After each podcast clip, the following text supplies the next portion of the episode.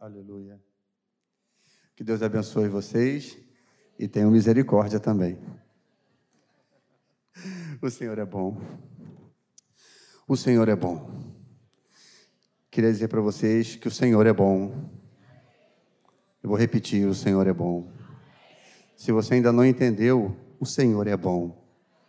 E a sua misericórdia dura para sempre. Deus é bom porque Ele tem cuidado de nós. E Deus é bom que Ele faz com que pessoas que não têm valor para o mundo, elas possam ser transformadas para mudar o mundo. Assim foi Paulo. Eu gostaria de hoje trazer uma pequena reflexão sobre a palavra que se encontra em Filipenses capítulo 4, verso 4 a 13. Vocês já conhecem, mas eu vou ler assim mesmo.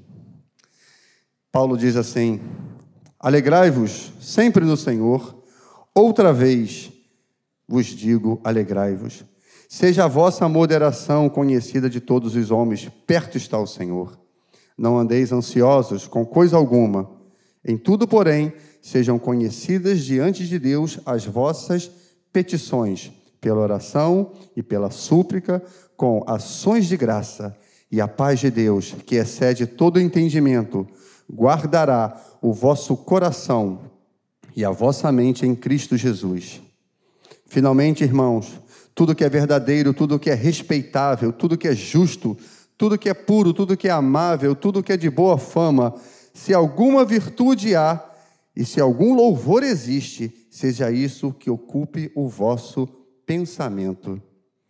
Alegrei-me sobremaneira no Senhor, porque agora, uma vez mais, renovaste a meu favor o vosso cuidado, o qual também já tínhamos antes, mas vos faltava oportunidade. Digo isso não por causa da pobreza, porque aprendi a viver contente em toda e qualquer situação. Tanto sei ser estar humilhado, como também ser honrado. Também de tudo e de todas as circunstâncias já tenho experimentado, tanto de fartura quanto de fome, assim abundância como de escassez. Tudo posso naquele que me fortalece. Interessante é que Paulo era um perseguidor da igreja. Paulo tinha zelo. Paulo entendia que aquilo que estava acontecendo na vida dele, ele estava fazendo a coisa certa. Mas aprove a Deus mostrar que Paulo, com todo o seu zelo, ajustá-lo, fazer alguns ajustes na vida dele, para que ele realmente pudesse produzir frutos para a eternidade, mas teve que pagar um preço. Nós temos vivido na nossa sociedade muitas coisas que têm ocorrido conosco sobre questões de controle. Mas Paulo queria o controle de algumas situações e ele perseguiu porque ele tinha o zelo, porque ele queria controlar as situações. Mas a pergunta é: será que Deus quer nos dar o controle? Será que ele realmente tem interesse em te dar o controle? Eu tenho aqui um controlezinho. Tem criança, adolescente fica lá no controle do videogame o tempo todo brincando. É o controle da televisão. Isso é controle? Será que Deus quer nos dar o controle de tomar as decisões mais importantes da nossa vida? Ou será que Deus quer, nesse momento, nos alertar para os processos? Muitos de nós temos fugido dos processos. Às vezes vem uma indiferença, às vezes vem um problema na nossa vida, e essa vida que nós estamos vivendo é tão corrida que a gente só quer solução. A gente nunca vai no, no fast food para demorar, a gente quer rápido. A gente nunca leva o nosso carro para lavar no lava lerdo, a gente leva no lava rápido.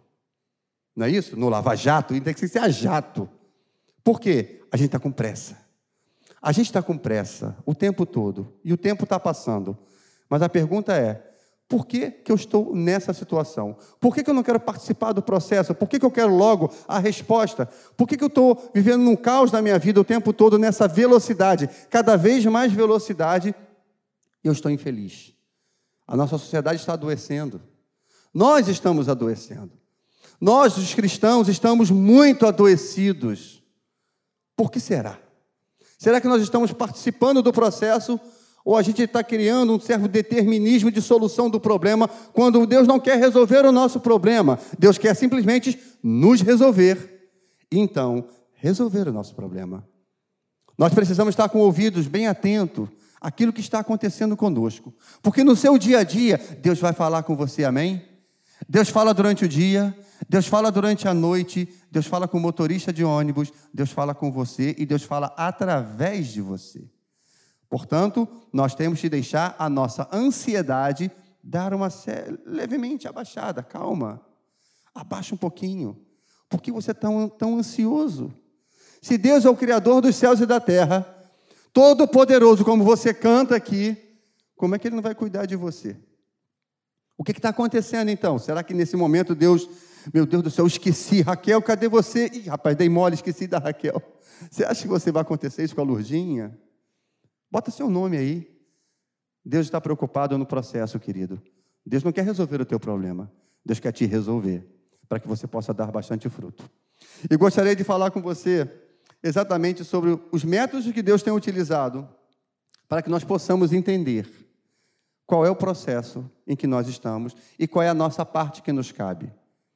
Nós podemos ouvir a voz de Deus, nós podemos estar no meio disso e não atentarmos e fazermos aquilo que compete a nós fazermos, porque nós estamos nos deixando influenciar pela sociedade, porque nós somos 40 milhões de evangélicos num país de 210, e a gente tem visto muita diferença, querido. A gente não tem visto muita diferença. A gente tem, tem que ser mais intencional. Eu vou usar muito essa palavra hoje, intencionalidade, porque nós temos que ter intencionais naquilo que nós estamos fazendo, quer seja no trabalho, quer ser nas brincadeiras, quer ser na igreja, quer ser no nosso lazer, quer ser nas nossas férias. Temos de ser intencionais com as coisas de Deus. A palavra de Deus diz que nós precisamos aprender, e a Bíblia fala que a graça nos ensina a viver. Tito 2,12 diz assim: Porque a graça salvadora de Deus se há manifestado a todos os homens, ensinando-nos que, renunciando à impiedade e às concupiscências mundanas, vivamos nesse presente século sóbria, justa e piamente. Tito vem alertar que a graça vem nos ensinando. E nós podemos perceber que a lei mosaica, que era lá atrás, que eles tentavam de todas as formas cumprir, e Jesus diz, a palavra de Deus diz que Jesus cumpriu a lei. Mas eles botavam tantas outras coisas de legalismo na lei, que a lei passou a não ser uma coisa muito boa, parece que era algo inatingível. Algo inatingível. E vem Jesus, que cumpriu a lei, ele fala exatamente isso. Se as suas ações, se você não exceder a dos fariseus, você não é digno de mim, você não pode entrar no reino dos céus. As pessoas tinham os fariseus como aquelas pessoas que eram quase que santas.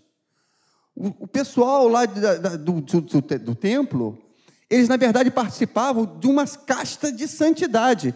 E Jesus disse: se você não exceder em muito o que eles fazem, você não é digno de mim. Então tem alguma coisa errada. O padrão que a sociedade estava colocando como muito alto, parece que naquela hora era quase que intransponível. Mas Jesus diz: aprendei de mim, porque eu sou manso e humilde de coração. Você tem que aprender uma coisa: graça. Não é mérito seu, não há nada que você possa fazer especificamente que você vai agradar mais a Deus ou não. Você vai Deus vai te amar mais ou não. Mas quando você entende que você está na graça, você passa a fazer as coisas relativas à graça. Você já não tem mais prazer pelo pecado, você peca. É bem natural, porque nós somos seres humanos, mas você já não tem prazer no pecado. Porque nós estamos vivendo uma sociedade em que a gente entende por exemplo, vou dar um exemplo aqui agora sobre fé. Fé para você está relacionado a confiança ou a conhecimento? Muitas pessoas dizem confiança, mas nós estamos confiamos, em confiando em pessoas que não conhecemos. A palavra de Deus diz: prossigamos em conhecer o nosso Senhor. Porque o conhecimento é que liberta, não a confiança. Mas a confiança é uma consequência de quem conhece. Portanto, você pode correr o sério risco de confiar em alguém sem conhecê-lo. Portanto, nós precisamos entender que aquilo que está nos acontecendo, o tratamento, o processo que Deus tem feito em nossas vidas é para o nosso desenvolvimento. Portanto, passamos a confiar porque Deus tem o conhecimento da situação.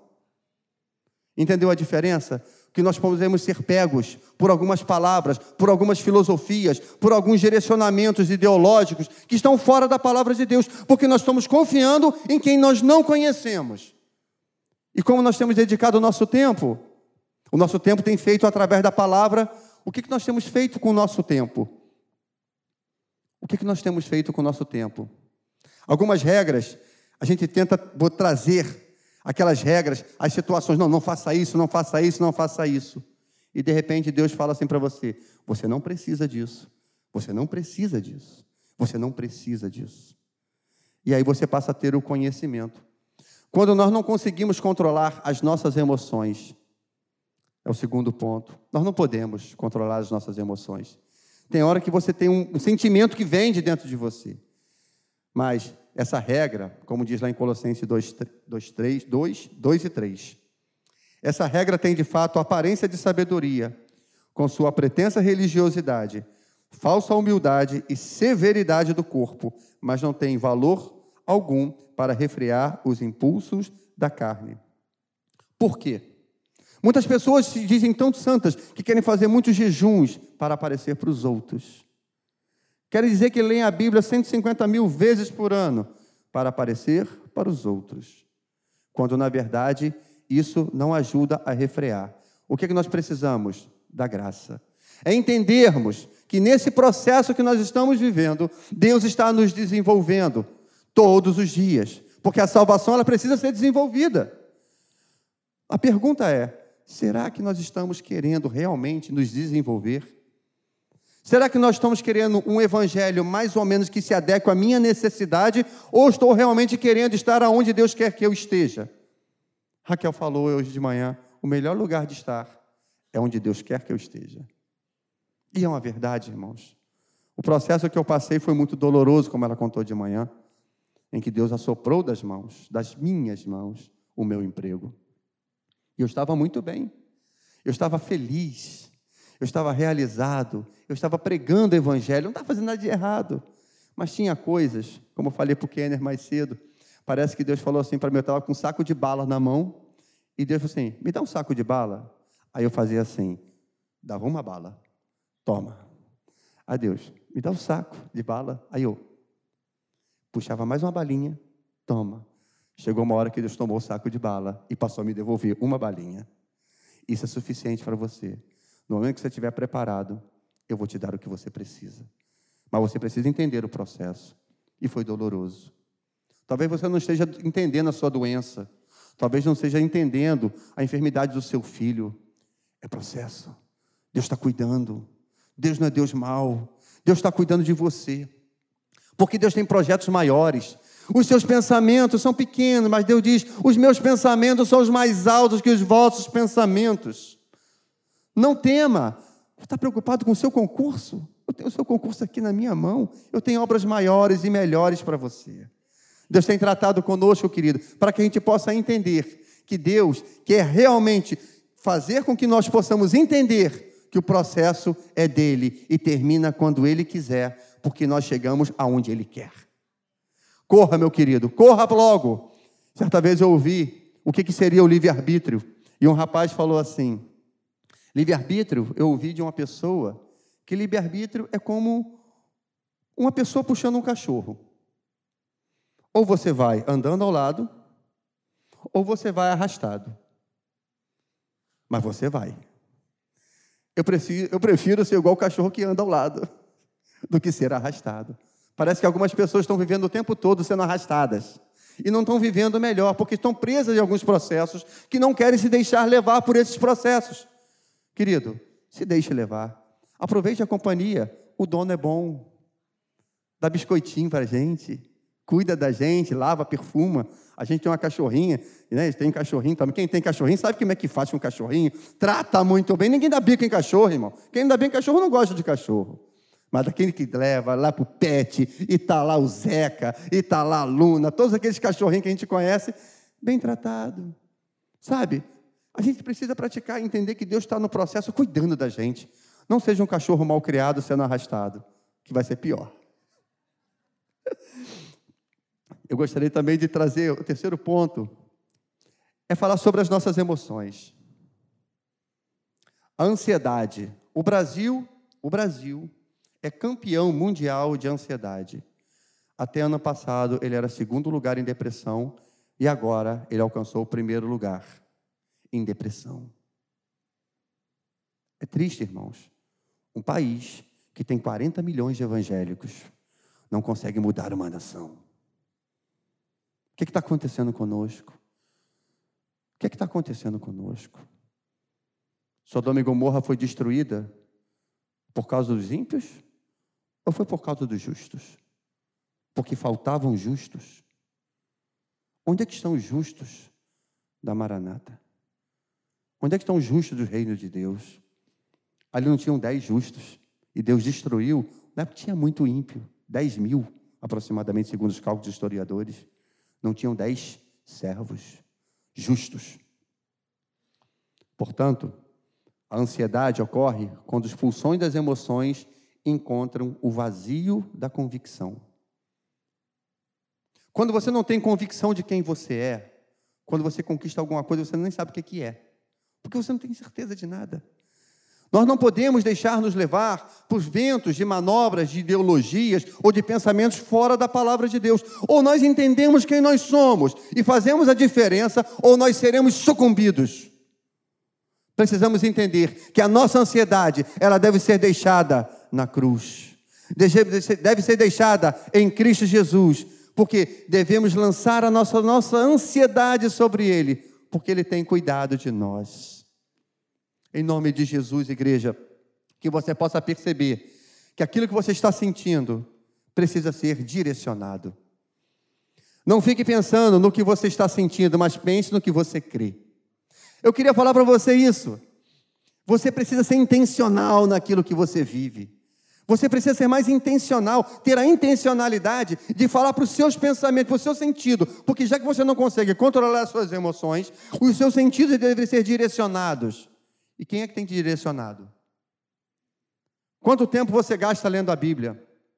Quanto tempo você continua colocando dentro de você as coisas de Deus para que você possa realmente frutificar, para que você possa ter o que lembrar, para que você possa ter o que poder absorver e ser transformado e transformar o outro. A obra que Deus tem para fazer através de você, ela não é maior do que ela tem para fazer em você. Começa em você sendo transformado, para depois você transformar o outro. Você precisa ser transformado primeiro. No mundo em desespero, quando você pega um avião, a primeira coisa que se faz, a comissária de bordo ela fala: máscara cairão automaticamente do teto. Você coloca primeiro em você e depois você coloca na criança. Por quê? Porque você já tem conhecimento, você tem entendimento. Você, nesse mundo que está em quase rumo de colisão de um avião, você é aquele que pode salvar o seu próximo. Pense nisso. Quando máscaras caírem, você tem que socorrer. Você tem o evangelho, não é para você. O evangelho é para você entender e compartilhar. É a comunhão do Espírito Santo que faz com que você não cuide de você, mas você cuide do seu próximo. Certa vez perguntaram para um, para o Vinícius de Moraes, e perguntaram assim: o que é o céu? E o que é o inferno? Ele falou assim: uma vez uma pessoa me disse que o céu e o inferno são iguais. Tinha uma mesa posta com muitas comidas, mas todos tinham as mãos viradas, tesas. O céu chegou no inferno, ninguém conseguia comer, porque a mão não conseguia chegar à boca. E quando chegou na mesa do céu, todos estavam fartos, porque cada um pegava e alimentava o outro. Nós somos o céu, querido. Nós temos a palavra de Deus que transforma a nossa vida todos os dias. Nós temos vida todos os dias. Eis que estarei convosco todos os dias. O Espírito Santo está contigo todos os dias, não é apenas na segunda, ou no domingo à noite, ou no domingo de manhã, quando você vem à igreja, é quando você desperta, o Espírito Santo está contigo, te orientando, falando contigo para que você dê sentido, o que está dentro de você, aquieta minha alma, aquieta minha alma, espera em Deus, espera em Deus, porque ainda o louvarei. Você precisa louvar e entender que o processo é do Senhor, mas você precisa ser deixado levá-lo. Lutero disse assim: Eu não posso evitar que as aves voem sobre a minha cabeça, mas posso evitar que faça ninho. Todos os dias, querido, precisamos espantar alguém que está tentando fazer ninho na minha cabeça. E é a palavra que espanta. É a palavra de Deus que vem fazer a eficácia dentro do nosso coração.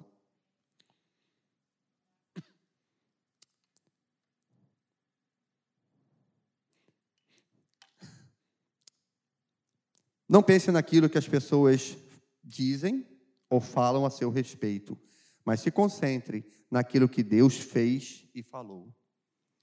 As pessoas têm a tendência muito forte de ouvir muita opinião dos outros. Você não gosta de você, não gosta da sua roupa, não gosta do seu cabelo. Tem gente que diz isso de você. Ixi, tem gente arrogante. Olha aquela pessoa aí, metida. No Instagram é só felicidade. Não pense nisso, não. Se preocupe com aquilo que Deus pensa de você. Quando você fizer uma roupa, pergunta ao Espírito Santo: Isso está te agradando? Isso é bom? Você está feliz? Sabe, tem gente que dava até. Tinha uma música, a gente ouviu um cara assim: Bom dia, Espírito Santo. Né? Que o... é um livro, Bom dia, Espírito Santo, do Benny Hinn, se eu não me engano. Ele dava bom dia para o Espírito Santo, está de bem com a vida. Tem gente que levanta, escova o dente, sai, Senhor me abençoe, tchau. Sabe? Invista mais tempo em ouvir a palavra de Deus. Invista mais tempo de. Eu tenho um hábito agora de indo para o meu trabalho, eu não, eu não consigo ler nada em ônibus, nada, mas eu consigo ouvir. Eu boto um fone de ouvido e vou ouvindo Mateus, Marcos, Lucas, João. Eu vou ouvindo pregações, eu vou ouvindo audiobooks, eu boto lá, nossa, fecha meus olhos, eu viajo. Eu preciso encher a minha mente, porque quando eu chego no meu trabalho, o ritmo de trabalho é tão louco que eu fico com medo até assim, meu Deus do céu, o que eu estou fazendo nessa selva? Mas aí o Espírito Santo me acalma, porque a palavra já está me lavando. E quando você menos espera, uma pessoa vai olhar assim, você é calmo, né? Eu sei que você não me conhece. Nossa, tanta pressão de todos os lados e você consegue ficar calmo assim, você não me conhece. Se eu não estiver aqui pendurado na graça do Espírito Santo na minha vida, eu vou pirar. Mas eu entendo que Deus tem uma missão ali dentro nessa empresa. Tenho trazido a palavra de Deus para algumas pessoas que não têm costume de vir à igreja. Precisamos entender que essas pessoas estão ali, ela é minha responsabilidade. A pessoa que está no seu trabalho, na sua escola, ela é sua responsabilidade. Seja minha testemunhas, como diz a palavra. E se você olhar para a Bíblia, Jesus teve um pai chamado José, e José não teve vida fácil. José, quando soube que a, que a futura esposa dele estava grávida, pensou em sair, né? Eu vou sair fora porque deixa a culpa vir para cima de mim porque ela cometeu um erro, né? Não sei, mas eu vou sair fora. E a culpa viria sobre José. Ele teria dificuldade em, em, em se associar em outra comunidade, porque ele teria esse estigma. Mas ele fala assim: não, não, não, não. Deus fala com ele: olha, o que está lá é meu. E ele entendeu. E quando ele menos espera, vai nascer o filho, tem um recenseamento no meio do caminho. Olha, você vai ter que ir lá para o recenseamento. E ela grávida, de nove meses quase, num burrinho, disse, Senhor, é o Filho do Deus Todo-Poderoso na terra, no jumentinho, e ainda viver um recenseamento no meio do caminho. Quando chega lá, ninguém recebe o Filho de Deus. O que, que fosse você? O que, que você faria? A sua mulher grávida. Depois de tudo isso, você faria o quê? Você invocaria eu, a autoridade do Deus Altíssimo, eu exijo, eu determino. José não fez isso. José aceitou. E teve numa estrebaria E quando achava que o negócio estava ruim, ele assim: foge para o Egito. Para onde? Para o Egito. Para onde? Para o Egito. Para o Egito. E ele foi. E quando ele teve que voltar, agora pode voltar. Ele: não, não, para, para. Vou voltar não, porque Arquelau está lá, o cara é ruim. Senhor, é a única vez que você vê ele argumentando. E Deus ouve, assim, Senhor, eu vou para Nazaré, deixa eu ir para Nazaré, porque eu estou, sabe, eu percebo que Deus olhou para José, entendeu, tá bom, eu estou entendendo, você está no processo, está indo bem, você está pedindo, eu vou te atender. Sabe, tem gente que fala assim, mover a mão de Deus, eu acho que Deus, ele não compreende, nos compreende tanto, eu não vou nem muito por esse lado, mas acho que Deus, ele nos respeita. Ele respeita. E ele nos respeita a tal ponto, se você não quiser segui-lo, ele te respeita. Mas se você quiser segui-lo, ele vai te respeitar e vai, ó, tamo junto, eu estou contigo. Sabe, querido, nós precisamos perceber que o amor é sacrifício. Nós estamos entendendo que nesse processo que nós estamos vivendo, nós temos a nossa responsabilidade, nós temos que ter a nossa intencionalidade em tudo aquilo que nós podemos fazer quer seja na faculdade. Você não é diferente de ninguém. A diferença que faz é que você levantou a mão aceitou a Cristo. E você se deixou ser usado. Portanto, você tem uma responsabilidade. E essa responsabilidade, ela vai ter que ser passada para outro, e vai passando para outro, e vai passando para outro, e você vai povoando o céu. Eu olho para cima e fico imaginando aquele céu maravilhoso, cheio de gente, e quando a gente vai cantar a música, que, que você está fazendo aqui? Graça. Foi a graça que nos trouxe aqui. Foi a graça que nos curou, foi a graça que nos transformou, foi a graça que fez fazer a toda a diferença na minha vida. Era o amor de Cristo, o amor sacrificial que eu entendi, passei a conhecê-lo, portanto confio. Agora eu posso confiar. Jesus, Jesus, nele você pode confiar. E é verdade porque você o conhece. Prossigamos em conhecer ao Senhor. Que a palavra de Deus possa brotar em seu coração, que você possa entender que nesses processos que você está vivendo, é a palavra de Deus que vai fazer toda a diferença. Não é o fato de você vir à igreja que vai fazer a diferença. A igreja é um meio para você conhecer o Senhor. Escola dominical, comunhão com os irmãos. Mas tempo de igreja não quer dizer absolutamente nada. Eu conheço muita gente que tem 30 anos de igreja, 40 anos, 50 anos, que não se deixa moldar. É o cachorro sendo arrastado. Não consegue. Ele não consegue entender o processo, porque ele não tem o controle. E Deus não vai dar controle. Deus vai te dar processo. É isso que Deus quer. A palavra de Deus diz em 1 Samuel 7 que a arca ficou. Vou ler aqui para vocês. A arca, da, a arca da, aliança, em 1 Samuel 7, pode tirar, se quiser passar, por gentileza. Em 1 Samuel 7, versículo 1, diz assim: Então vieram os homens de Kiriat e Jearim e levaram a arca do Senhor à casa de Abinadab, no outeiro, e a consagraram Eleazar, seu filho, para que guardasse a arca do Senhor. Sucedeu que desde aquele dia a arca ficou em Kiriat e Jearim, Jearim e tantos dias se passaram que chegaram a 20 anos e toda a casa de Israel dirigia lamentações ao Senhor. 20 anos se passaram na casa de Abinadab e o povo gemia. Não teve muita mudança. Mas quando você lê 2 Samuel, capítulo 6, verso 10, diz assim: não quis Davi retirar de junto de si a arca do Senhor para a, para a cidade de Davi, mas a fez levar à casa de Obed-Edom, o geteu. Ficou a arca do Senhor em casa de Obed-Edom, o geteu, três meses, e o Senhor o abençoou e toda a sua casa. Vinte anos o povo chorou, três meses, transformação. A presença do Senhor que faz a diferença não é o tempo, é a forma como você se relaciona com Deus. Se você se dispor a buscar o Senhor estar na Sua presença, você pode ser recém-convertido ou ter 100 anos, para Deus vai fazer a menor diferença. Ele vai te usar. Quando você se colocar no processo, se colocar, Senhor, eis-me aqui, Envia-me a mim. Isaías 6 fala que quando veio Atenaz e tocou a sua boca, ele não conseguia, Senhor, meus lábios são impuros e vivo num povo de impuros lábios. Esse povo me, eu estou difícil para mim. E quando toca Atenaz na sua boca, e Deus pergunta: Quem enviarei? Ele diz: Envia-me a mim. Que você possa ser essa pessoa, envia-me a mim.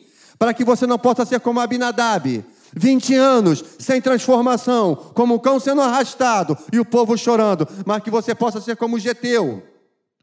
Três meses e toda a sua casa foi abençoada, porque a presença do Senhor, ela está naquele que se dispõe a servi-lo, naquele que se coloca os seus talentos diante dele, para que possa multiplicar e não guardar o seu talento, para que você possa frutificar, você possa frutificar, frutificar. O semeador saiu a semear saiu a semear.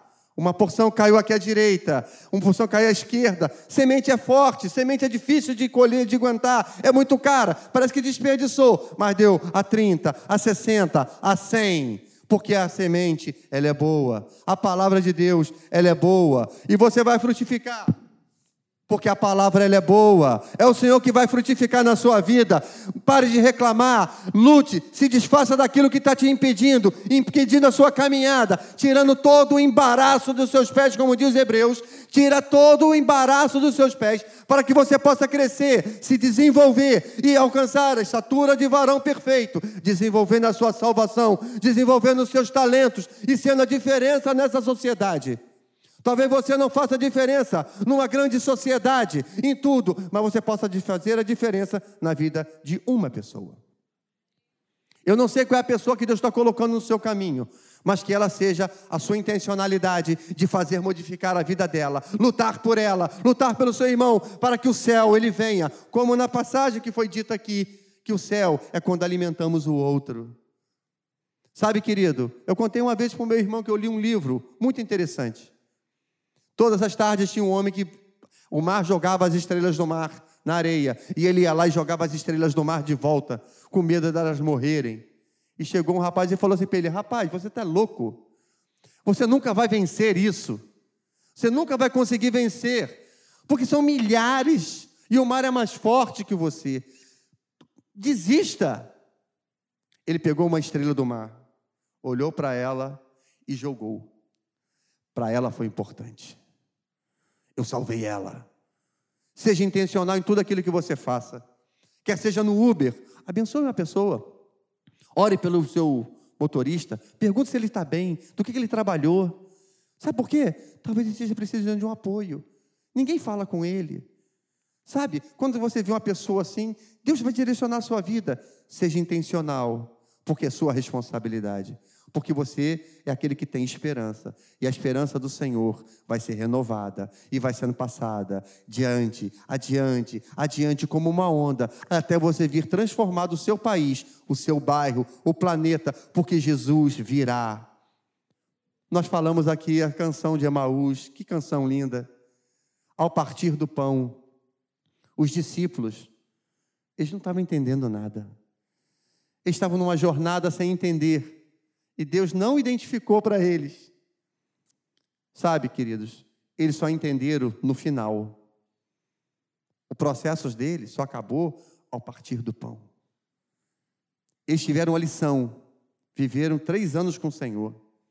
E no momento que eles passaram a prova, eles não entenderam. Mas reconheceram e Jesus já tinha ido embora.